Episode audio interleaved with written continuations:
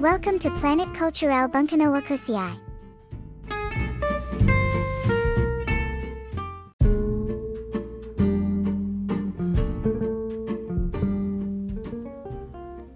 始まりましたプラネットクルチュレル文化の惑星パーソナリティのミントです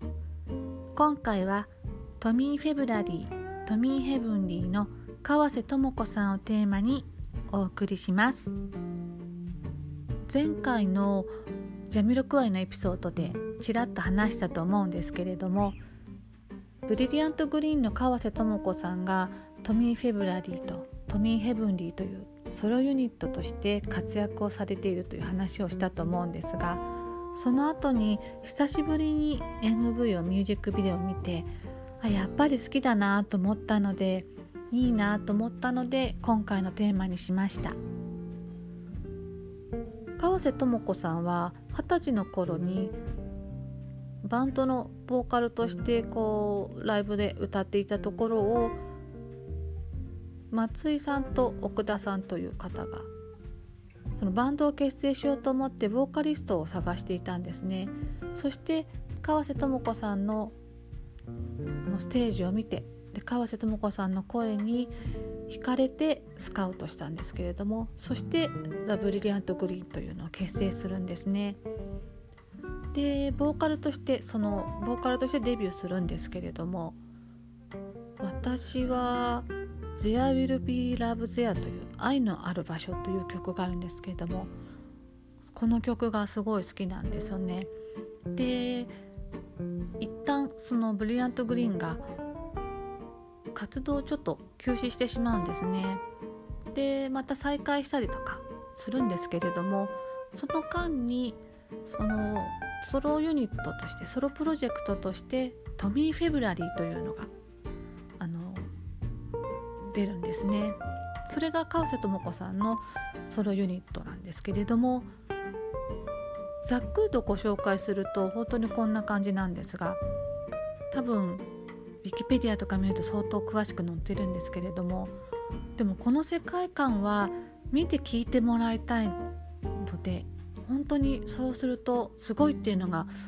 分かっていただけると思うんですよね。でトミー・フェブラリートミー・ヘブンリーに関しては曲を聴くだけじゃなくてミュージックビデオ本当にあのジャミロクワイと同じようにミュージックビデオも絶対に見てほしいなって思います。トミー・フェブラリーとトミー・ヘブンリーってそのキャラクター設定とかあるんですよね。でベースとなるカラーっていうか色調っていうんですかね。その使い分けがとってもその完璧でですんごく大好きなんですよね。でそのトミー・フェブラリーとトミー・ヘブンリーの2つの人格を川瀬智子さん自身がプロデュースしているっていう設定なんですけれどもそのフェブラリーとヘブンリーは自分たちが同じ川瀬智子っていう人物だとは気づいていないっていう設定なんです。でトミー・フェブラリーはブライトサイドの人格なんですねこう明るい性格というかポップな。で川瀬智子さん自身のこう自己矛盾だったりこう投げやりで適当な感じとかそういうのを表現した別人格っていう風な設定なんですけれども性格は完璧主義者なんだけれどもくじけやすくて思い込みも激しかったりで作家志望でアルコールが大好きな中毒者っていう面も持っているんですね。でその先ほどあの2人はこう川瀬智子っていう人物とは気づいていないっていうふうに言ったんですけれどもそのフェブラリーはヘブンリーの方ですねその存在を最初は知らないんですけれどもいつの日からかちょっと分かってくるんですね存在を。でフェブラリーから見てそのトミーフェ・ヘブンリーですねヘブンリーは自分をこう狂わせる悪魔として見ているんですけれどもちょっと双子の妹のような存在だと自由でいいなっていう自由の象徴として見ていたりするんですね。でトミー・ヘブンリーの方はその悪い人格ダークサイドなんですけれどもそういう設定なんです。でトミー・フェブラリーとしていた時のこうストレスとか嫉妬心とか負の感情とかを具現化したのがトミー・ヘブンリーなんですね。でその人格がフェブラリーから精神分裂したでそれが誕生したのがハロウィンの日なので誕生日がそのハロウィンの10月31日ってなってるんです。でトミー・フェブラリーの寝ている間とか酔っ払った間にこう覚醒してでヘブンリーになってで好き勝手に活動しちゃうんですけれどもでフェブラリーはそれを知らないのでこう自分のフェブラリーという人格になった時に怪我していたりとか物が壊れてたりしてでちょっと困るんですね。でフェブラリーとヘブンリーは仲良くしたいんですけれどもこうお互い意地悪してしまったり怒らせてしまったりっていう対立関係にあるんですけれどもなんかその2つのキャラクターがその適当なことをこういい物事を丸く収めようとするところが気に入らないヘブンリーとこうすごくみんなに好かれる明るい人物でいたいっていうフェブラリーがいて。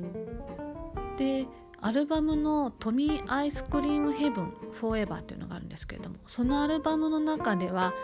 実際にヘブンリーの方がフェブラリーを消そうとするストーリーが入っていたりとか。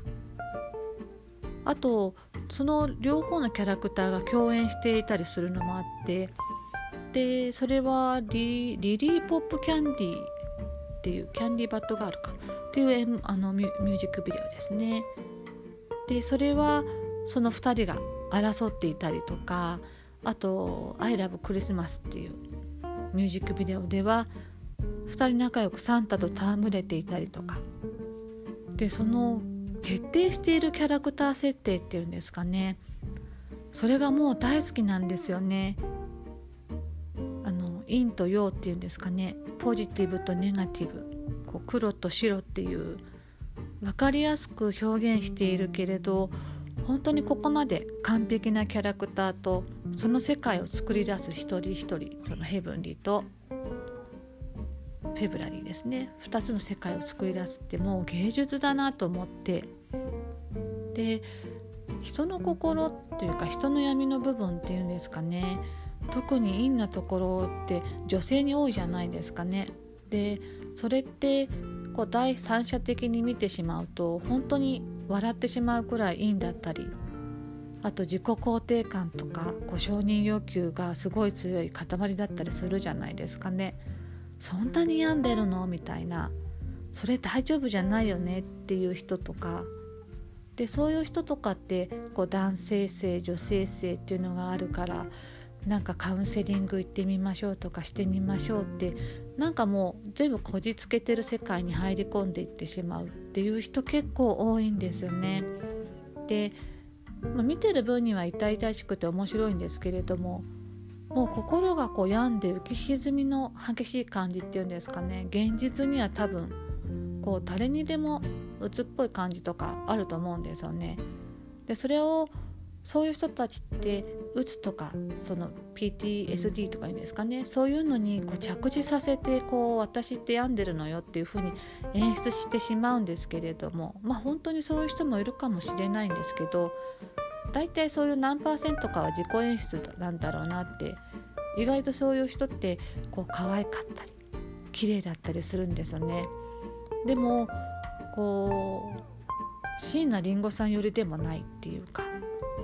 であこの人ただのメンヘラなんだなっていう感じに終わっちゃうんですけどそういったカテゴリーの方たちもこうポップにこうトミー・フェブラリーとトミー・ヘブンリーっていうキャラクター設定でこうまとめているというか。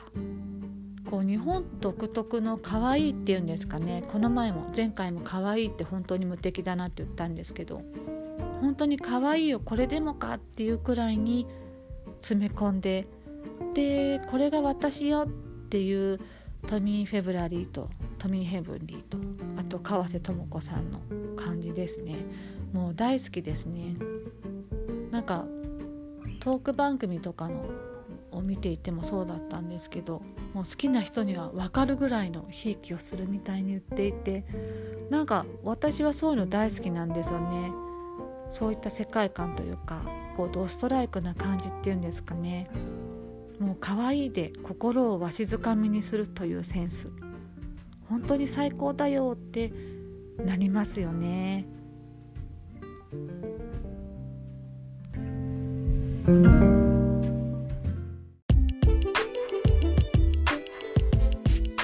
Welcome to Planet Cultural Bungkanawa Kusiai.「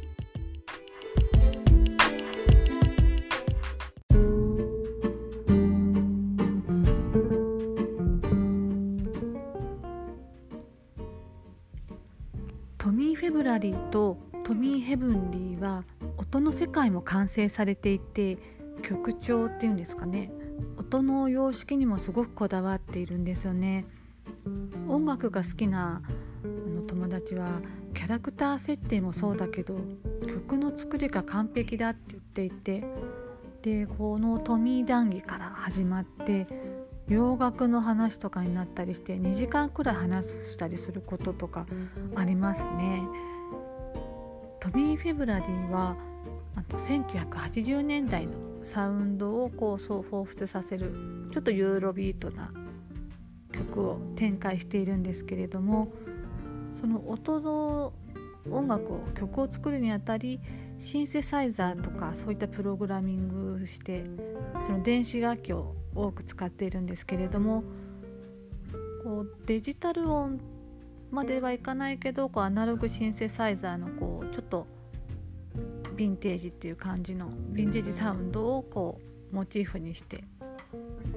それをパッキングした音になってるんですね。でそこにあのエレクトロニックっていうんですかねそのダンスとかちょっとディスコ調みたいなのをこう入れているっていう。で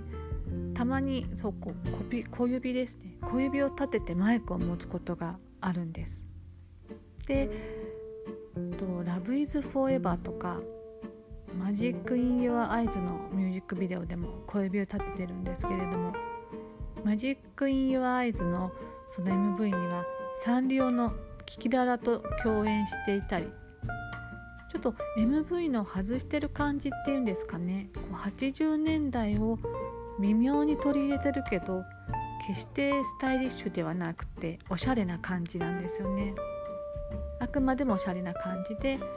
で微妙なそこがさじ加減なんですけれどもあそうだねそうそうあのあれですね曲の「キス・ワン・モア・タイム」っていうあの曲があるんですけどその MV とかだと見たら分かっていただけるかもしれないんですね。もう音が完璧なのでこうなんかダンスもちょっとこう80年代っぽい感じのダンスでで本当に外してもこうダサくならないっていう本当に音が完璧だからなのかなと思いますね。トミー・フェブラリーは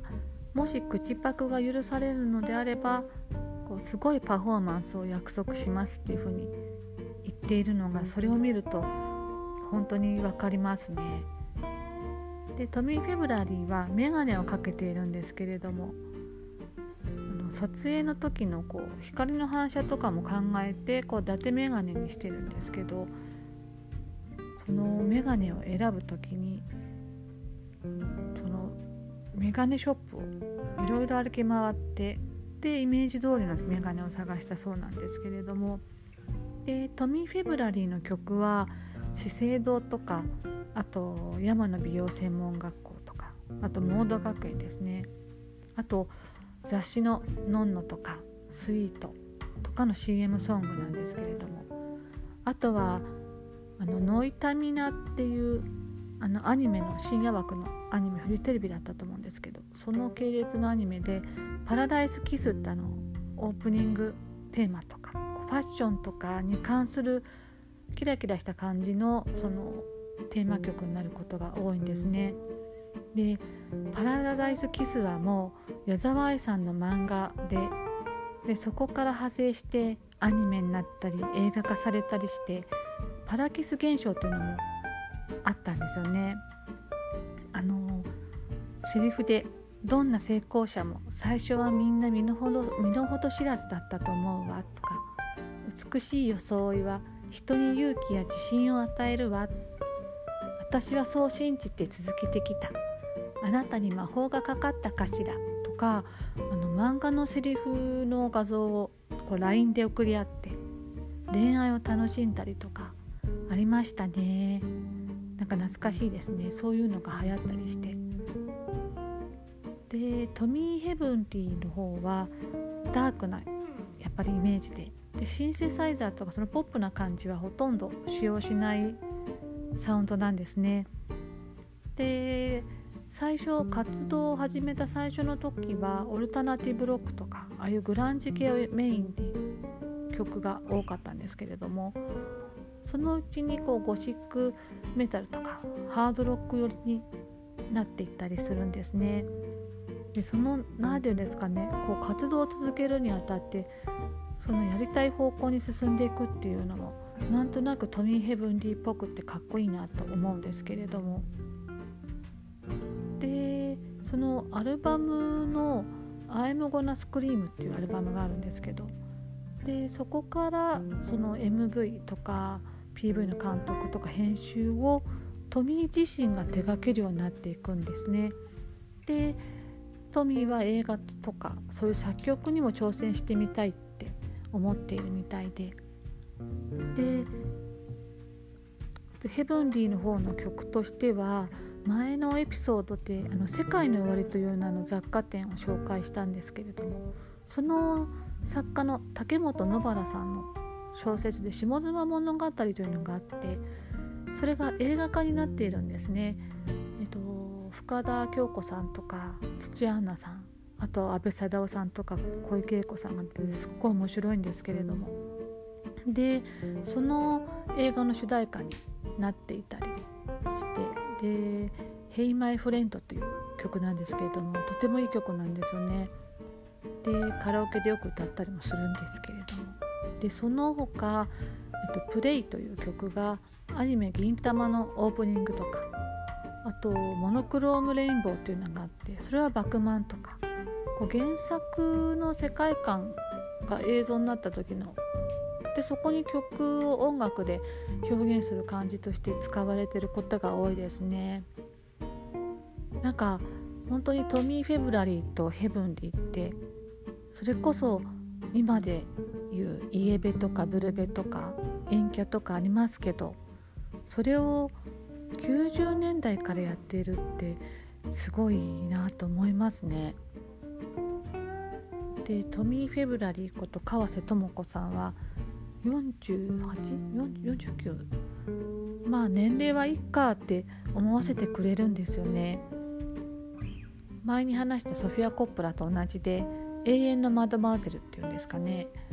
素敵な方々を見てるとあ年を取るのが楽しくなるなって思ってきます。あそうかそうですよね。あのソフィア・コップラのあのアパレルブランドのミルクフェドとそのトミー・ヘブラリートミー・ヘブンリーのそのグッズとしてこうコラボしていたりするんですね T シャツとかも出てたりとかでやっぱりそういうガガーリーカルチャーとしてはこう欠かせない人物だと思いますね。でそのトミー・フェブラリーのこう表記なんですけれどもあの6がついてるんですよね。でその6は誕生日が2月6日生まれなんです。で2月のフェブラリーと6日の6を足してそういう表記にしているんですけどでちなみにこうあのそこの6のところは読んでも読まなくてもどちらでも構わないっていう風になっているみたいです。で現在は露出が少なかったりするんですけれども2012年10年ぐらい前かにあのトミー名義でこう読者モデルの子をプロデュースしていたりとかあと作詞提供などもしていてこう露出がだんだん少なかったりもするんですけれどもこう LINE ライブでこう日付が決まってたりとかそのライブやりますとか決まって言ってもなみたいな感じでこうライブ LINE ライブで話していたりするのでなんか川瀬智子さんの時間軸でこう世界観を作り続けていってほしいなと思いますね。なんか早く出してとかじゃなくてそれを心待ちにしてその MV 今までの MV を見たりとかトミーワールド堪能したいなって思いますね。でちなみに川瀬智子さんは高校生の頃にあの京都市内のセレクトショップでアルバイトをしていたそうなんですね。でそのトミー・フェブラリー・ヘブンリーのミュージックビデオの衣装は全てそのご自身で富井さん自身で買い物に行かれて選んでいるっていうそうなのでそのファッションセンスとか小物使いとかそういったことは高校時代からこう培って生かされているんだなって